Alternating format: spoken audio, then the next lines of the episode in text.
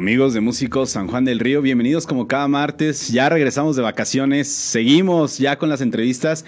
El día de hoy estoy bien contento de poderles presentar a una joven promesa, a alguien del cual he venido siguiendo sus pasos y la verdad que está haciendo cosas muy interesantes y muy buenas dentro de la música aquí en el municipio. Vamos a conocer su historia, vamos a conocerlo, que nos cuente más de él, porque sin duda es de las de los talentos que hay que seguir muy, muy, muy de cerca por todo lo que está haciendo. El día de hoy me complazco en presentarles a mi estimado y a mi querido Pedro Jacome, conocido como Pedro Calaca, mi estimado Pedrito, ¿cómo estás? Muy buenos días, muy bien. Ustedes este, aquí con el placer de, de estar aquí con ustedes el día de hoy, este, esta mañana.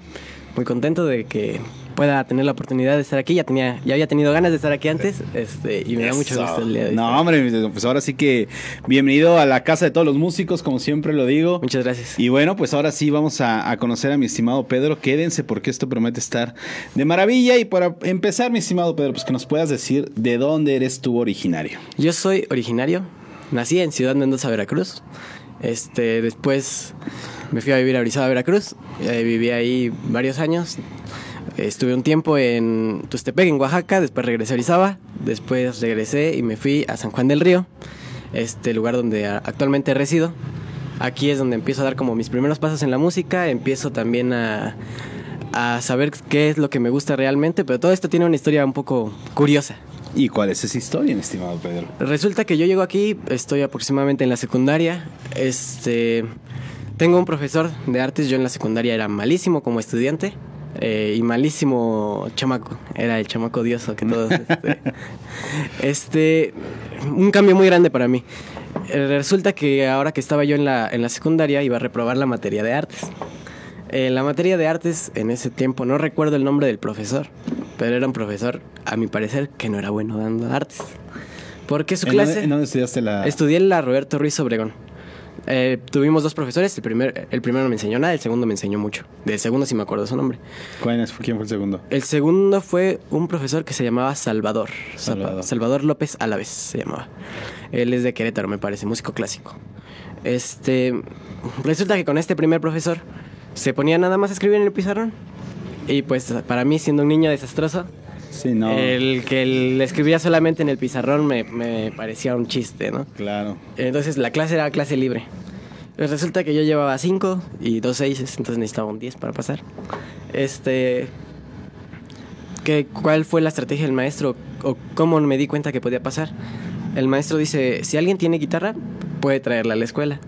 Para esto mi papá ya había ido a Morelia. Este. Y había comprado una guitarra. Una guitarra de 200 pesos. Este, y estaba ahí arrumbada en mi casa.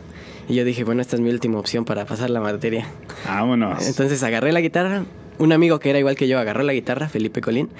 Este, curiosamente, los dos empezamos a tocar. Tocábamos las cosas 15 minutos y los demás lo, tomábamos de juego. Nos salíamos a jugar ahí en la escuela.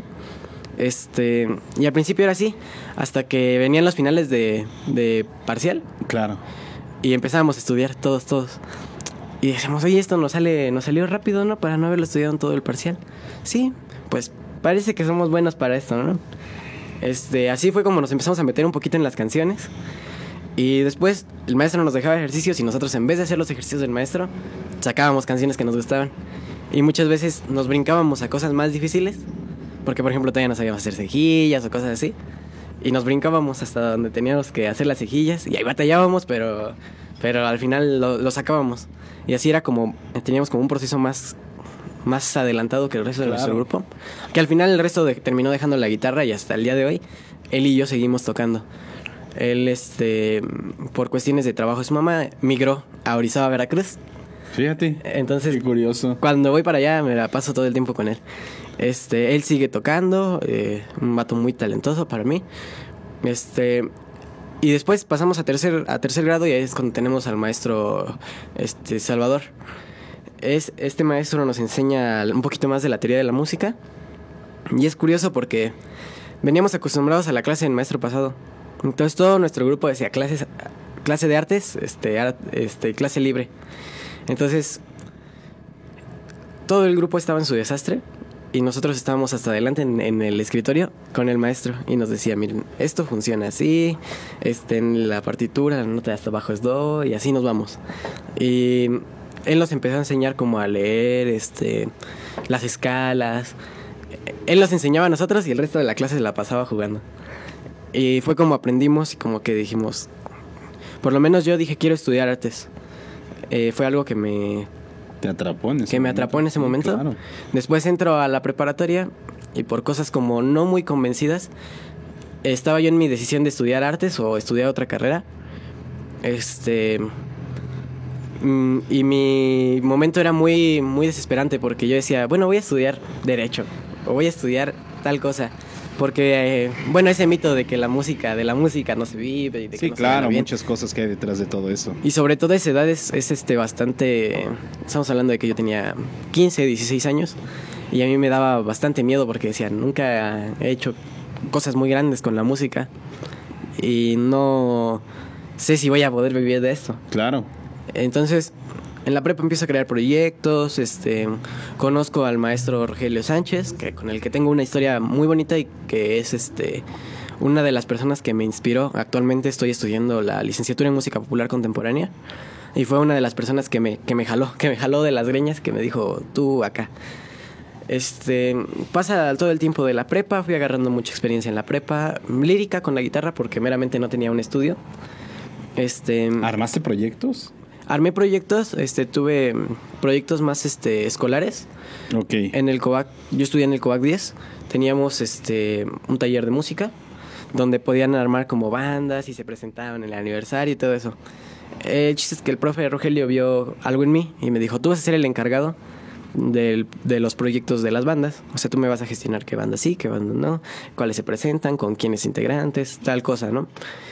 Este, así empezamos a armar los proyectos. Había uno de versátil, los de rock, este, la, la juventud, algo así se llamaba. No, recuerdo cómo se llamaba el, grupo que era representativo como del COVAC 10.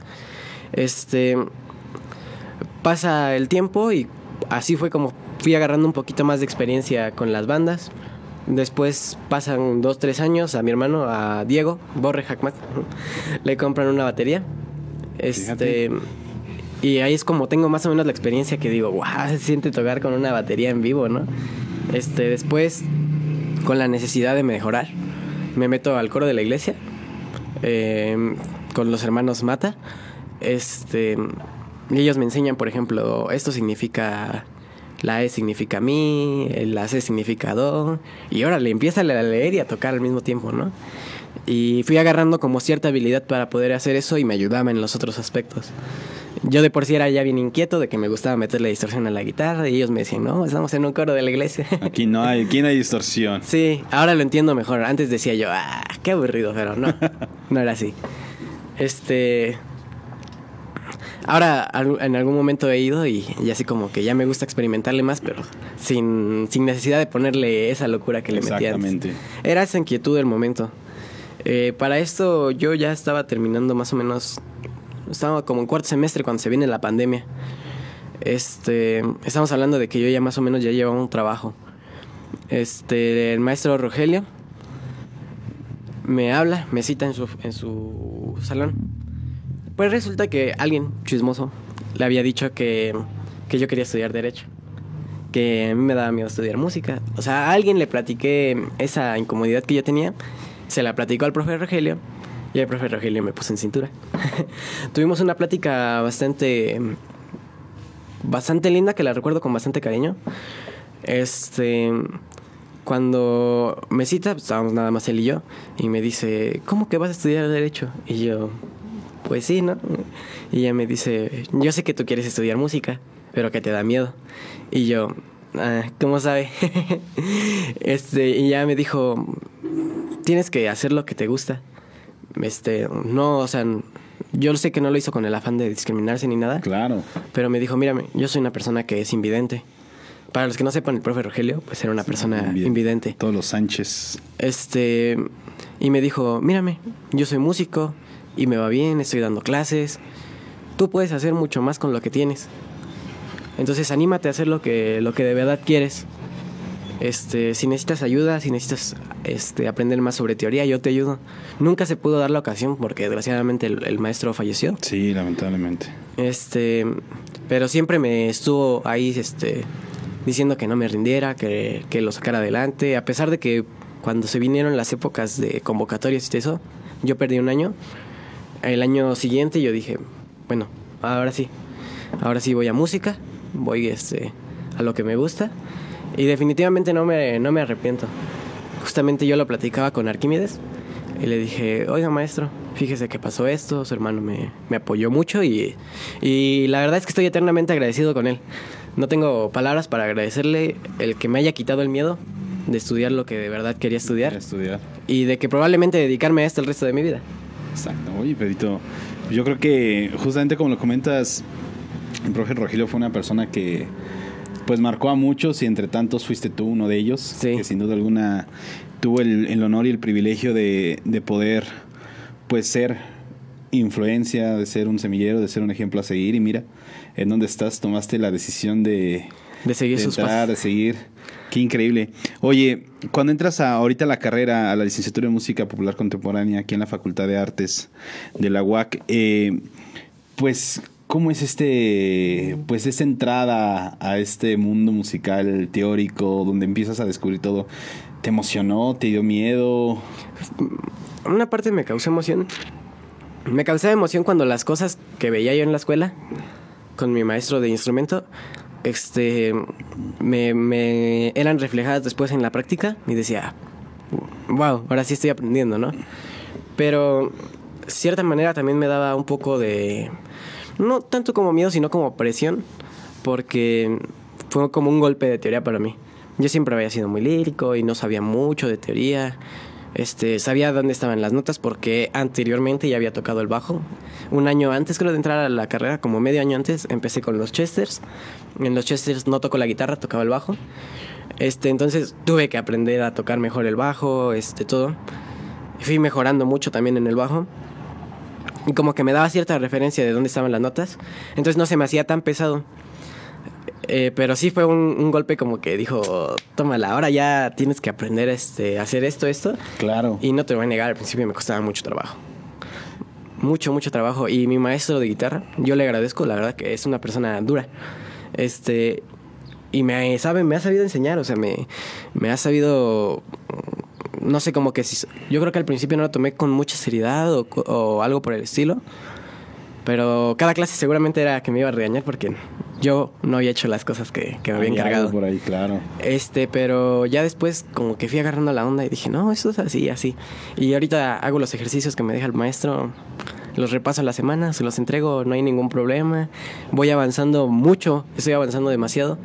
Este, él mismo me lo ha dicho, estás avanzando rápido y eso está bien. Este, justamente ahorita tengo que ir a por, cuestiones a la escuela, tengo que ir antes. Entonces, todo ese tiempo aprovecho para, para estarlo ensayando. Este, son cuatro horas que me meto diario ahí a los cubículos que tiene la facultad. Diario, diario estoy ahí este, estudiando. Y mm, he notado una mejoría gigantesca después. Me trato de comparar con el yo de hace dos años, tal vez, tocando la guitarra sobre todo, con el de ahorita y es como que, que dice, sí he tenido un, Un gran cambio. cambio. Qué increíble, mi estimado Pedro. Sin duda alguna, la, la perseverancia, la constancia es clave, clave Sí. del éxito. Es, y es justamente un vivo ejemplo. Por algo, por algo, mi estimado, pero te lo comentaba ahí en privado, de que realmente lo que estás haciendo es algo increíble y es algo magnífico. Muchas Oye, mencionas a los Chesters. ¿Cómo es que nace este proyecto? El proyecto, la verdad es que nace entre Jonathan Gómez y Ángel Rentería. Ellos ya tienen el proyecto armado como tal. Este, me parece que estaba un chico que se llama, no, bueno, no me parece, o sea, está, estaba, porque yo cuando llegué él todavía estaba. Paco Ruiz se llama. Este, él es baterista, pero al estilo de que llegaba y ensayaba ahí. Claro. Sin tirarle piedras, perdón, pero estaba un poquito truncado el proyecto. Más porque Ángel estaba en el bajo, Jonah nada más estaba la guitarra y la batería. Entonces, Ángel dice, ¿sabes qué? Me va a pasar a la guitarra, vamos a buscar un bajista. Publican en el Face que buscan un bajista, una página extraña. Este, y una persona de un perfil que no era el original, Este, y le digo, oye, pues me interesa. Y ella me dice, ah, Pedro, ¿cómo estás? Y yo dije, esta persona me conoce, ¿no? Me conoce, claro.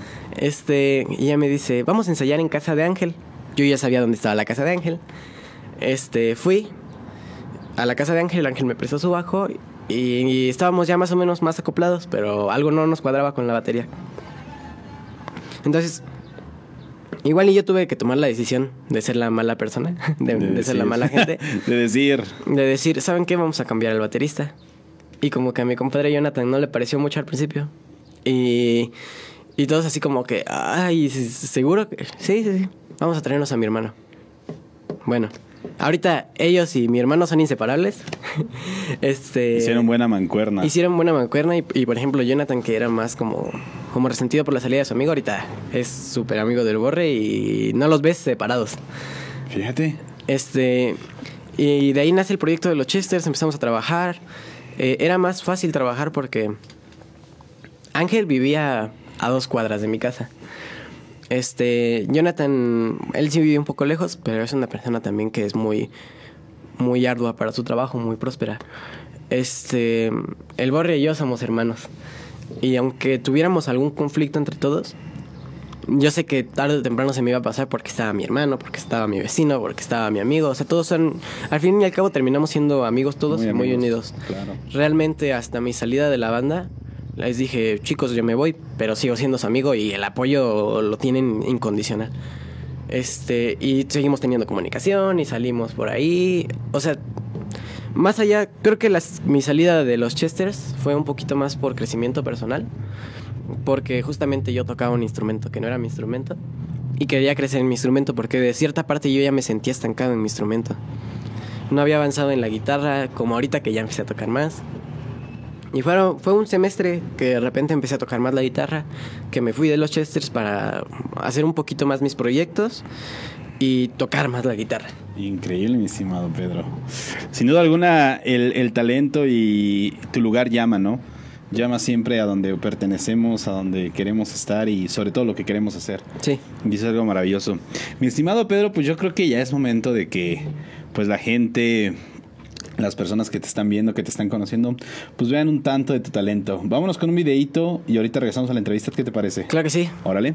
Amigos, no se despeguen porque esto está de maravilla con mi querido Pedro y ahorita regresamos aquí a Músico San Juan del Río.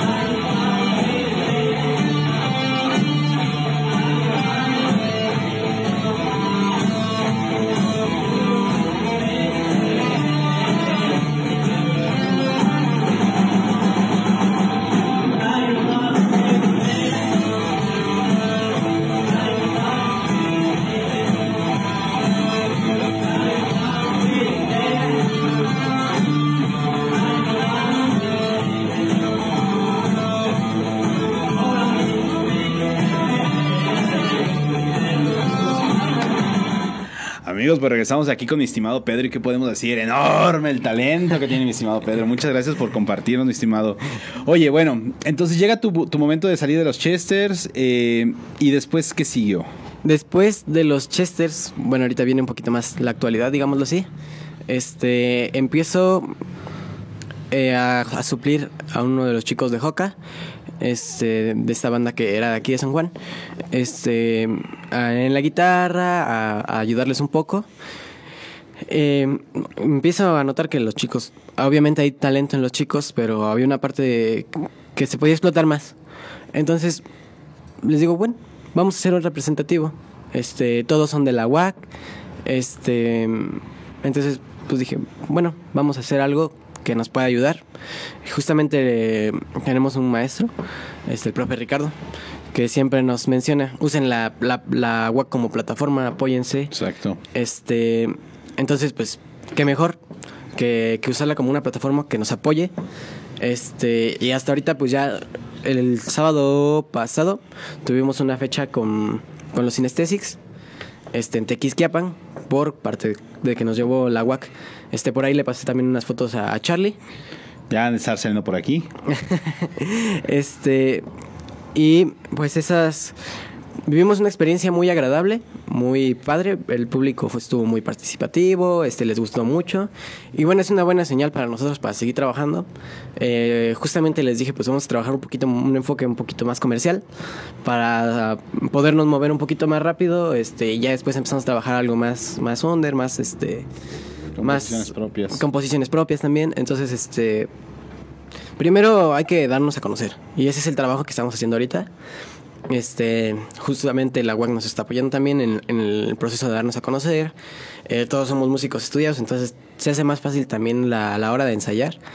Este, se hace más fácil el comprenderse unos a otros, qué Es está genial. pasando. Cuando uno habla el mismo lenguaje, yo creo que es lo ideal porque uno se entiende y puede trabajar sin problemas. Sí, y es mucho, se vuelve mucho más rápido el proceso. Digo, yo había estado en bandas anteriores donde es un poquito más lento el proceso. No es malo, pero es más lento. Claro. Este, porque es más empírico. Y aquí ya se da más a lo, a lo que ya sabes, incluso a veces un poco más intuitivo por el tiempo que ya llevas a lo mejor ensayando, ya sabes más o menos cómo está la onda. Y también veo como compromiso de los chicos. Y eso es algo que me ha gustado y me ha ayudado también a, a poder agarrar como cierto compromiso con, la, con el proyecto. Este, pues de ahí en fuera nada más moverme con mis proyectos un poquito los personales, que son proyectos que no he como sacado todavía a la luz totalmente, pero ciertas composiciones que ya se tocaron en vivo, por ejemplo con los Chesters, este, son más o menos el estilo que, que va a tener el, el proyecto. Híjole, chan, chan, chan. Estimado Pedro, pues ahora que lo lances, por favor, danos la primicia para poder compartir tu enorme talento y todo lo que has venido haciendo. Sin duda alguna, lo, debo, lo, lo vuelvo a decir, el trabajo que está haciendo Pedro es algo increíble. Te estás ahora sí que poniendo como un, una joven promesa aquí en el municipio que también está haciendo una muy buena carrera, muy sólida y sobre todo con tu forma de pensar y el cómo estás llevando las cosas, mi estimado Pedro, pues el éxito, el Muchas éxito gracias. para ti seguro. Sí, muchas gracias. Totalmente. Sin duda alguna, síganlo. La verdad es que eso está, está de maravilla poder compartir. Actualmente estás en segundo semestre apenas. Apenas estoy en segundo semestre, debería estar en cuarto, pero bueno, perdí un año. Este, y para, para estar en segundo semestre, la verdad es que no me, no me arrepiento de haber entrado hasta ahorita. Porque ciertamente la pandemia nos afectó en la forma de, de poder tener a la escuela. Sí, claro. Y no me arrepiento tampoco de haberme esperado este año porque afortunadamente pude entrar ya a la escuela en presencial. Y fue una ventaja. A lo mejor eh, al principio sí decía, este, me cuesta trabajo o, o no sabía qué hacer porque pues no tenía, tenía un año libre. Y ahorita ya agarré un ritmo como de vida, que pues casi siempre se basa en la escuela. Este, y me ayuda mucho como... He sentido un crecimiento también personal. Eh, justamente el año pasado tuve unos como problemas este, personales y terminé yendo al psicólogo, terminé haciendo un montón de cosas Claro. para poder estar mejor. Este, siempre como esa mentalidad de que, de que pues, pues se puede estar mejor, ¿no? A lo mejor ahorita lo veo y digo, en ese momento no lo pensaba así. En ese momento a lo mejor dije, estoy mal, me sentía mal.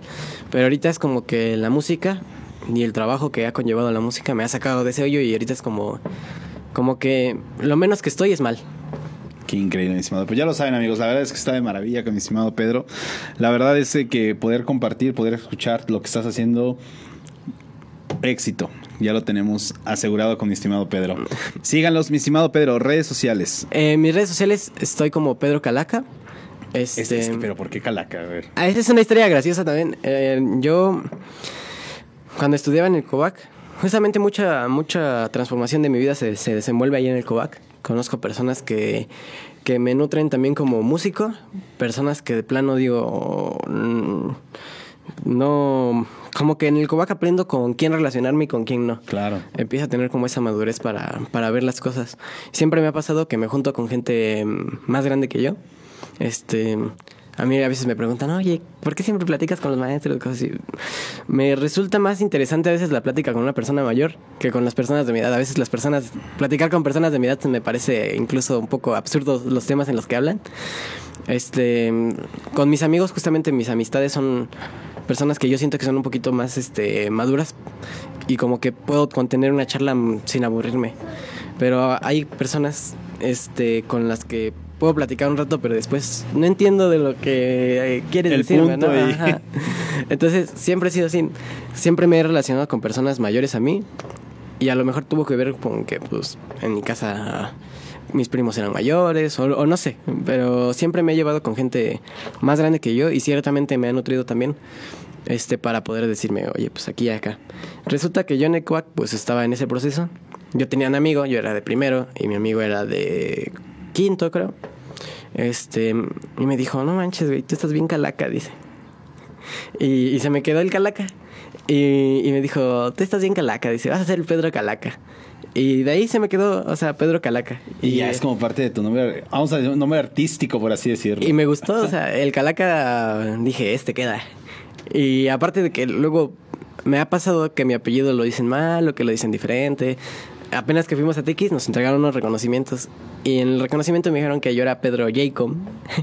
Y yo como de no, es Jacome o a veces me dicen Jacome. Entonces también es como les dije, ¿sabes qué? Quítate de problemas, Pedro Calaca Pedro Calaca y nos vamos. Y aparte es algo que nunca había visto ni nunca había visto que alguien, por ejemplo, empezó en Facebook cuando apenas estaba empezando con todo esto de la música. Y de hecho ni eran mis intenciones la música. Este y me puse Pedro Calaca y me empezaron a, a, conocer como Calaca, o luego me decían Calacas. Este, en la escuela luego me dicen Calaca, y pues yo volteo. O sea, es más común que me digan Calaca que me digan por mi segundo nombre, es más. Este, yo me llamo, mi segundo nombre es Manuel. Y es más común que me digan Calaca que me digan Manuel. Manuel. Y es más probable que yo voltee cuando me dicen Calaca que, que cuando me dicen Manuel, la verdad. Manuel. Qué increíble, estimado, pero increíble. Muy, muy bien. Entonces estábamos como Pedro Calaca. Sí, en todas. En todas las redes estoy como Pedro Calaca. Este, justamente también el nombre me ha ayudado a que sé que más personas no usan el nombre y, y ahí está como puesto. Fue coincidencia y es una coincidencia. Pero está padre. increíble, está increíble, qué fregón. Justamente no, no conozco mucha gente aquí en San Juan que, que haya puesto como, como los nombres de, de las... Otro nombre que no sea el suyo. Y fue como también un proceso pues no, no, tan creativo, pero sí me gustaría probablemente darle una identidad al proyecto que es Pedro Calaca. Y me gustaría buscar alguna identidad para, para ese proyecto, pero de momento como que no la he pensado mucho y no, como no he trabajado todavía el, el resultado final, no es como que quiera todavía tener un, una, darle una identidad eh, todavía. todavía este Está proyecto. en proceso ese, y me parece que va a venir de la mano el proceso de la creación con la, con la identidad. Pero ya será cuestión de cómo vayan saliendo las cosas. Y si yo quiera darle, o al final digo, no sabes qué, queda mejor así. Con otro. Sí, ya dependerá cómo se vayan dando las cosas, justamente. Qué increíble, estimado. Pero pues ya lo saben, amigos, a darle like, a darle compartir, a darle follow. Porque ya saben que gran parte de la carrera de nosotros, los músicos, nos ayudan y nos soportan bastante pues en el trabajo de las redes hacen que pues nos hagamos notar, que pues se puedan dar a conocer los proyectos. Entonces ya lo saben, a darle like, a darle todo porque está de maravilla. De mi parte, mi estimado Pedro, pues ya llegamos a donde no quería llegar. Porque se disfruta enormemente la charla y poder conocer a jóvenes talentos, a jóvenes promesas, que la verdad lo están haciendo muy bien, lo vuelvo a repetir. Muchas felicidades en Muchas gracias. estimado Pedro. Gracias. Sigue así como vas, la verdad es de que hay algo, ahí está la chispa, entonces sigue, síguela explotando y que siga la música en ti, que no pare. Muchas gracias. Increíble.